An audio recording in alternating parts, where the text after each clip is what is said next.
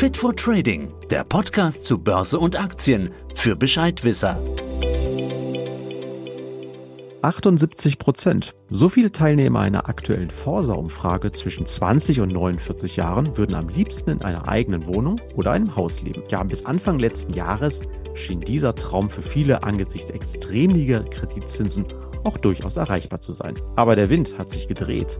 Zur Bekämpfung der Inflation haben die Notenbanken ihre Leitzinsen im Rekordtempo angehoben und das hat auch die Bauzinsen förmlich explodieren lassen. Jetzt stellt sich die Frage, ist der Traum vom Eigenheim damit geplatzt? Droht uns vielleicht sogar ein neuer Immobiliencrash durch viele in Zinsnot geratene Immobilienbesitzer, die in den letzten Jahren zu Höchstkursen gekauft haben? Und ist eine eigene Immobilie eigentlich überhaupt eine so sichere und sinnvolle Altersvorsorge, allgemein immer angenommen wird? Ja, all das bespreche ich heute mit meinem Interviewgast Thorsten Lange. Er ist Experte für Immobilien im Research-Bereich der Z-Bank. Und sage ich, hallo Thorsten, herzlich willkommen bei meinem Podcast. Hallo Falco. Ja, und mein Name ist Falco Block. Ich bin Sales-Stratege ebenfalls bei der DZ Bank in Frankfurt. Thorsten, starten wir mal. Bis Anfang letzten Jahres war es mit einem soliden Einkommen, insbesondere vielleicht, wenn ein Pärchen beide verdient haben, sogenannte Double Income No Kids, die Dings durchaus möglich war es da von einer Bank einen Immobilienkredit über zehn Jahre Laufzeit zu einem Zins von deutlich unter einem Prozent zu erhalten. Ich kann mich erinnern, da hat mir ein Bekannter gesagt, er hat wirklich 0,65 Prozent bekommen. Wahnsinn. Trotz hoher Kaufpreise konnten sich damit viele Käufer die monatlichen Belastungen aus Zins und Tilgung relativ gut leisten. Ja, die aktuellen Zinskonditionen, du hast es mir gestern bei unserer Vorbesprechung nochmal gesagt, liegen so bei 3,8, 4 Prozent in etwa. Ja, damit dürfte sich der Traum vom Eigenheim für die meisten Durchschnittsverdiener wohl erstmal erledigt haben, oder? Naja, mit den jetzt deutlich höheren Zinsen ist der Kauf auf jeden Fall deutlich schwieriger geworden. Das kann man auch sehen, dass die Kreditnachfrage kräftig zurückgegangen ist. Das monatliche Kreditvergabevolumen, das die Bundesbank reportet, ist ja fast um die Hälfte gesunken. Und insofern kann man schon sehen, dass die Kaufnachfrage kräftig zurückgegangen ist. Aber man sollte auch die Kirche im Dorf lassen. Der Immobilienmarkt hat auch in der Vergangenheit funktioniert mit Zinsen von 6 Prozent oder sogar 8 Prozent. Und insofern bin ich eigentlich zuversichtlich, dass sich die Leute auch weiterhin Immobilien leisten können. Hierbei ist jetzt auch hilfreich, dass die Preise für Wohnimmobilien etwas sinken und dass die Einkommen aktuell steigen. Das macht den Immobilienkauf dann doch wieder etwas einfacher. Aber unter dem Strich die Belastung für die Käufer ist deutlich höher, als es 2021 im Zinstief war. Ja, und ich würde sagen, vielleicht sind drei Sachen wichtig, die man sich hier vor Augen halten muss. Ja, damit der Immobilienkauf klappt, würde ich sagen, ist ein ausreichendes Eigenkapital wichtig, weil so die Kredithöhe und damit eben auch die Kreditrate sinkt. Helfen kann es auch, wenn man bei der Immobilie Abstriche machen kann. Also beispielsweise statt einem freistehenden Haus ein Reihenhaus wählt oder statt einem Haus auf eine Eigentumswohnung ausweicht, dann geht eben auch der Kaufpreis zurück und das reduziert eben wiederum auch den Kreditbedarf und damit die Kreditratenhöhe. Aber unterm Strich wird die Belastung des Einkommens höher ausfallen, als es eben 2021 der Fall war. Und ja, die Käufer werden deshalb anders als vielleicht vor zwei oder drei Jahren bei ihrem Konsum oder bei Reisen stärker Abstriche machen müssen. Aber das war in der Vergangenheit oft auch so in den Phasen, als die Zinsen viel höher waren. Wenn der kleine Thorsten früher was haben wollte, war die Antwort von meinen Eltern oft, wir haben gebaut. Ja, das ist es schön von der, der Anekdote. Ich kann mich auch daran erinnern, also meine Eltern hatten damals auch gebaut, das, das war noch sogar noch vor meiner Geburt in den 70ern. Und da haben die, glaube ich, auch acht Prozent bezahlt. Also so gesehen, die letzten Zeit war einfach Schlaraffenland, kann man so sagen. Bleiben wir jetzt mal beim Thema Immobilienpreise. Allein in zehn Jahren, du hattest mir mal gesagt, von 2012 bis 2022 haben sich so die Durchschnittspreise von Eigentumswohnungen in den großen deutschen Städten nahezu verdoppelt. Wahnsinn, wenn man sich das mal so vor Augen führt. In Frankfurt da haben wir mal geschaut, wurden zum Beispiel zuletzt Wohnungen in begehrten Stadtteilen, da haben wir so Westend, Nordend heißen die, da hatten wir Preise von fast 10.000 Euro pro Quadratmeter. Einfach irre. Jetzt Frage, war diese Entwicklung eigentlich überhaupt noch gesund und nachvollziehbar oder ist das ein richtiger Bubenhype gewesen? Droht uns jetzt vielleicht sogar ein Crash wie in den USA 2008, als die Zentralbanken damals die kräftigen Zinssteigerungen durchgeführt haben. Ja, wenn jetzt viele Eigentümer die neuen Kreditzinsen zusammen mit den gestiegenen Nebenkosten, man muss ja auch sagen, die Energiekosten sind ja auch explodiert, wenn die das alle sich nicht mehr leisten können, könnten wir dann vielleicht einen neuen Crash demnächst haben? Ja, komme ich mal zum Teil 1 der Frage.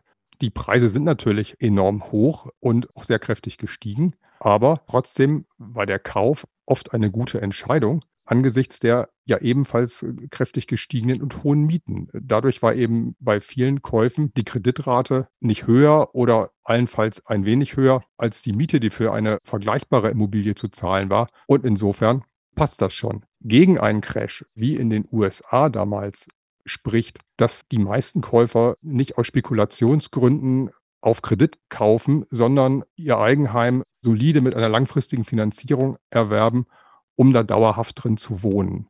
Ja, und dann muss man sich ja noch vor Augen halten, dass bei uns Kredite in der Regel nur nach einer intensiven Bonitätsprüfung gewährt werden und insofern auch nicht massenhaft Kreditausfälle wie damals in den USA zu erwarten sind, die dann ja zu den zahlreichen Zwangsversteigerungen geführt haben, wodurch die Immobilienpreise dann eben so stark eingebrochen sind. Nun ist es sicher auch bei uns möglich, dass einzelne Käufer Probleme bekommen, aber ich glaube, dass die meisten die Belastungen tragen werden können, denn wie schon gesagt, Kredite werden in der Regel so vergeben, dass auch noch etwas Luft drin ist, wenn unerwartete Ausgaben dazukommen. Dann sind die Zinsen in der Regel langfristig gesichert. Ja, und zu den Energiekosten die sollten eigentlich auch tragbar sein. Dabei helfen ja auch die ja von der Regierung eingeführte Gas- und Strompreisbremse. Ja, und zudem sind die Preisspitzen ja schon wieder deutlich aus dem Markt. Die Energiepreise haben sich ja schon wieder ein ganzes Stück moderiert. Also ich denke mal, wir werden hier keinen Crash erleben. Okay, also wir sind deutlich solider finanziert, als das damals in den USA war. Ich, da habe ich auch gelesen, da kamen Leute mit einem Bild von einem Haus, eigentlich nur von der Front zur Bank und haben entsprechend dann eine halbe Million Dollar Kredit bekommen und da hat gar keiner nachgeprüft, können die sich das überhaupt leisten oder nicht. Das ist sicherlich bei uns was ganz anderes. Also gehen wir mal von einer maximal gesunden Preiskorrektur aus. Das hat ja auch schon mal in deinen verschiedenen Berichten geschrieben. Gleichzeitig geht das Neubauvolumen aber auch kräftig zurück. Wer kann sich eben jetzt noch leisten? Auch alles Mögliche ist teurer geworden. Beton, Stahl, Steine, alles Mögliche. Das heißt, die Immobilienmärkte dürften preislich angespannt bleiben. Ich kann mir also auf Basis der aktuellen Entwicklung keine Hoffnung machen, dass ich vielleicht ja den nächsten Schnäppchen bekomme und sage, okay, ich habe Eigenkapital, ich warte darauf, dass der Markt kräftig zurückgeht und dann kann ich richtig günstig einsteigen. Das ist wahrscheinlich eher nicht zu erwarten. Naja, die Preise sinken aktuell, aber in der Tat, ich stimme zu, Schnäppchen sind da eher nicht zu erwarten. Man kann sich das vielleicht so vorstellen, wenn man einen Preisrückgang jetzt von 10 Prozent hat oder vielleicht von 15 Prozent, ist das natürlich schon eine ganze Menge. Aber da sich die Preise, du hast es ja auch erwähnt, vorher locker verdoppelt haben, sind die Häuser und Wohnungen auch danach immer noch teurer. Dann, auch das hattest du erwähnt, stockt der Neubau, weil neben den Finanzierungskosten auch die Baukosten stark gestiegen sind. Und dadurch ja, verknappt sich das Immobilienangebot eben noch weiter. Also insofern zur sinkenden Nachfrage kommt auch ein sinkendes Angebot. Und insofern ist der Druck, der Abwärtsdruck auf die Preise eben reduziert. Ja, und dann kommt noch ein anderer Aspekt hinzu, den man dabei auch vor Augen führen muss. Seit 2022 wächst die Bevölkerung in Deutschland enorm kräftig. Das kommt vor allem durch die vielen Flüchtlinge aus der Ukraine, aber auch durch Migration aus anderen Ländern. Und so ist die Bevölkerung in Deutschland allein 2022 um 1,1 Millionen Menschen gestiegen. Das treibt natürlich den Wohnbedarf enorm in die Höhe. Jetzt werden sich diese Neubürger nicht alle gleich eine Wohnung kaufen wollen, aber die steigende Nachfrage am Wohnungsmarkt treibt die Mietentwicklung in die Höhe. Der Mietanstieg hat sich auch schon ordentlich beschleunigt und das stützt wiederum die hohen Kaufpreise. Tja, ich hatte es in meinem Intro ja bereits angerissen. Rund 80 Prozent der 20- bis 49-Jährigen, die würden ja auch gerne im Wohneigentum leben.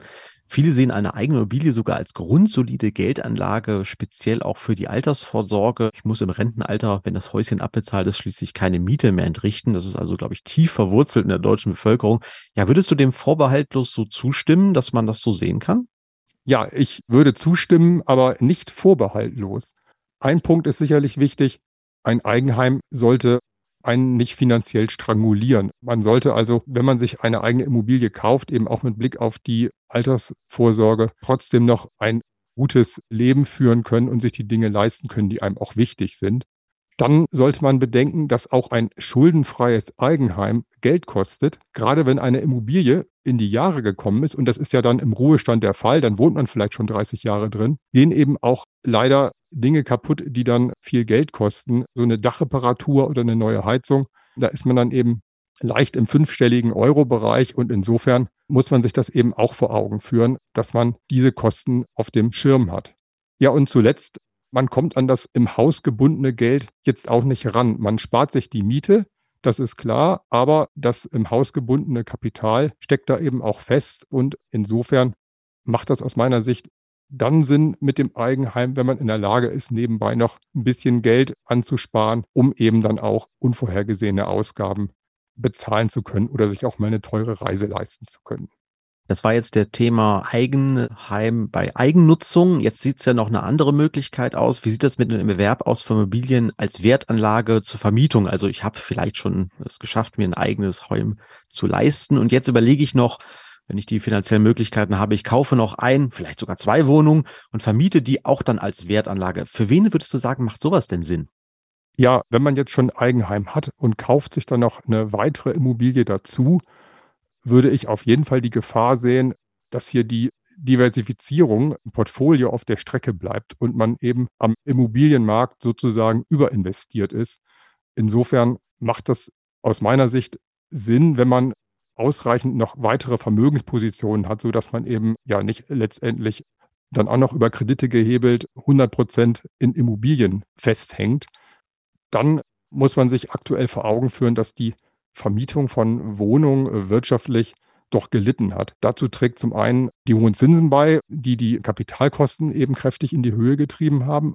Das lastet auf der Wirtschaftlichkeit. Und dann ist in den letzten Jahren eben auch die Mietregulierung verschärft worden, was eben die Erzielung von ja, einer hohen Mietrendite eben auch reduziert. Dazu kommen viele rechtliche Fallstricke, die einem ja, hinterher auf die Füße fallen können. Beispielsweise die Mietpreisbremse, die muss man im Blick haben, dass man hier nicht gegen den Rechtsrahmen verstößt oder auch zu Nebenkostenabrechnungen gibt es eine ganze Menge Urteile. Also insofern muss man sich gut informieren, wenn man eine Immobilie vermietet und ja, sollte sich das letztendlich gut überlegen, ob das wirklich unter dem Strich das Richtige ist. Genau, Stichwort Klumpenrisiko haben wir auch schon mal besprochen. Das heißt also, liebe Zuhörerinnen, liebe Zuhörer, wenn ihr vielleicht in eurem Portfolio. Und Immobilien gehören ja meines Erachtens auch einfach mit zum gesamten Vermögensbestandteil dazu. Das muss man berücksichtigen. Wenn man da zu sehr in eine Asset Allocation oder in einen Wert ist, dann sprechen wir hier vom Klumpenrisiko. Genau. Ja, wenn ich mir das jetzt trotzdem reiflich überlebt habe, Thorsten, und den Entschluss fasse, ich will eine Immobilie erwerben, sei es zum Eigen- oder zum Fremdnutz.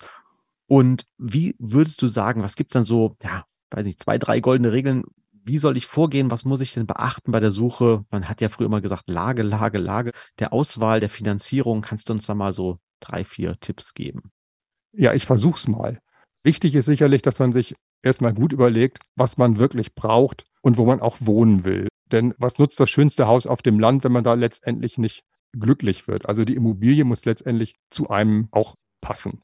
Dann ist sicherlich wichtig, dass der Kaufpreis auch zur Einkommens- und Vermögenssituation passt und angemessen ist. Und ja, beim Kaufpreis muss man dann auch darauf achten, dass hier noch immer eine ganze Menge an Erwerbsnebenkosten hinzukommen, wie beispielsweise die Grunderwerbsteuer oder Maklerkosten oder Notarkosten. Da kommt dann noch einiges zusammen. Ja, und am Ende muss die Immobilie auch noch eingerichtet werden. Das kostet auch eine ganze Menge Geld. Also man muss beim Kaufpreis noch einiges draufschlagen. Das sollte man dann auf de, auch auf dem Schirm haben. Ja, das ausreichende Eigenkapital hatten wir auch schon angesprochen. Hier sind 20 Prozent wohl so als Untergrenze zu sehen. Ja, unter dem Strich, wenn das alles passt, sollte dabei eine tragbare Rate rauskommen und eine ausreichende Tilgung, damit man eben die Schulden irgendwann auch wieder los ist. Eine lange Zinsbindung kann sicherlich helfen, ja, Planungssicherheit zu haben. Und dann ist ein Aspekt, den man vielleicht auch nicht unterschätzen sollte, das Lebensalter. Denn je jünger man ist, wenn man eine Immobilie kauft, umso mehr Zeit hat man für die Tilgung. Also insofern ist der Kauf mit 35 vielleicht besser als mit 45 oder erst mit 50, weil dann die Zeitspanne bis zum Ruhestand ja doch schon ziemlich verkürzt ist. Wenn man dann noch die Vermietung hinzuziehen, da sollte man sich auf jeden Fall Gedanken machen über die langfristige Vermietbarkeit von seiner Wohnung oder dem Haus. Denn das soll ja auch über eine lange Zeit funktionieren und dauerhaft Mieterträge generieren und nicht etwa durch Leerstand nur Geld kosten. Hier kann man sich vielleicht daran orientieren, dass Standorte, wo die Mietrenditen außergewöhnlich hoch sind, was ja auf den ersten Blick mal attraktiv aussieht, aber dass die oft ja dann langfristig eher schlechte Aussichten haben, etwa bei der demografischen Entwicklung. Und dann vielleicht noch kann es hilfreich sein, wenn man sich einfach die Frage stellt, wollte ich in der Immobilie, die ich mir da für die Vermietung gekauft habe, auch selber wohnen? Wenn man das mit heftigem Kopfschütteln ablehnt, dann würde ich sagen, Finger weg mal die Sicht des Mieters einnehmen. Das ist auch mal eine gute Sache. Jetzt, wenn ich mal die andere Seite betrachte, kommen wir nochmal auf das Thema Geldanlage zu sprechen. Wenn ich jetzt mir alles angeschaut habe und bin dann doch zu überzeugen gelandet, eine Eingebiele ist aktuell oder vielleicht auch dauerhaft nichts für mich. Ich möchte bei meiner Geldanlage, genauer gesagt in meinem Depot, für eine dennoch möglichst breite Aufstellung, aber trotzdem auf diesem Bereich Immobilien, welcher Art auch immer, nicht verzichten, das nicht komplett ausklammern habe ich dann trotzdem die Möglichkeiten, hier tätig zu sein oder zu werden? Ja, da gibt es zum Glück Alternativen, sodass man nicht gleich Riesensummen investieren muss, um Immobilienmarkt teilzunehmen. Am einfachsten geht das aus meiner Sicht mit Aktien auf Immobilienaktiengesellschaften. Davon gibt es ja einige in Deutschland. Oder mit dem seit Jahrzehnten ja vorhandenen Produkt der offenen Immobilienfonds. Das hat auch den Vorteil, dass man neben Wohnimmobilien auch in Gewerbeimmobilien wie beispielsweise Groß- oder Logistikzentren investieren kann. Aber man muss sich auch vor Augen halten, dass Immobilien eine ja komplexe Assetklasse sind und insofern muss man sich vorher gut informieren aus meiner Sicht.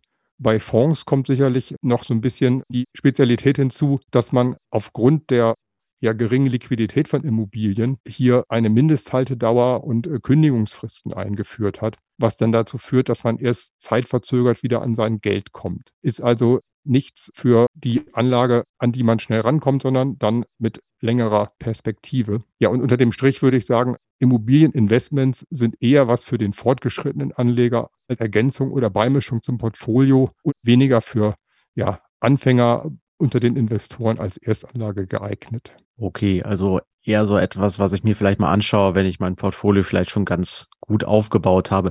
Das klingt auf jeden Fall spannend. Ich glaube, hier macht es auch Sinn, dass wir uns das nochmal im eigenen Podcast anschauen, um diese Werte, du hast es gesagt, um wie den Aktien, Aktienfonds, da gibt es ja auch die sogenannten REITs, was da alles Schönes an den Märkten geht, dass wir das genauer beleuchten, wie sie funktionieren und welche Chancen und Risiken es gibt. Ich glaube, dann würde ich dich dazu nochmal zu einem eigenen Podcast einladen, dass wir uns das nochmal ganz genau anschauen.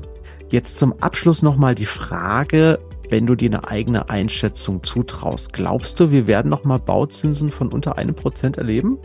Aktuell sieht es ja eher so aus, als würden wir tendenziell noch etwas höhere Zinsen zu sehen bekommen. Die Inflation ist weiterhin sehr hoch und insofern sind die Zentralbanken weiterhin sehr restriktiv unterwegs, um die Inflation wieder in Richtung von 2% zu drücken. Ob es danach in fernerer Zukunft die 1% nochmal gibt, halte ich persönlich für wenig wahrscheinlich. Aber am Ende des Tages haben die letzten Jahre ja gezeigt, dass man mit vollkommen unerwarteten Entwicklungen rechnen muss. Und insofern würde ich das auch nicht ausschließen wollen. Genau, du hast es gesagt, in der Börse ist ja alles möglich, auch das Gegenteil. Ich glaube, André Costolani hat das mal gesagt. Und von daher ganz ausschließen lässt sich das nicht, aber dass wir so schnell nochmal genau Zinsen in diesem Bereich bekommen, da müsste ja auch der EZB-Zins wieder Richtung Null gehen. Das ist sicherlich so schnell nicht zu erwarten. Ja, Thorsten, dann sage ich vielen Dank für die Infos und das Gespräch. Ja, sehr gerne.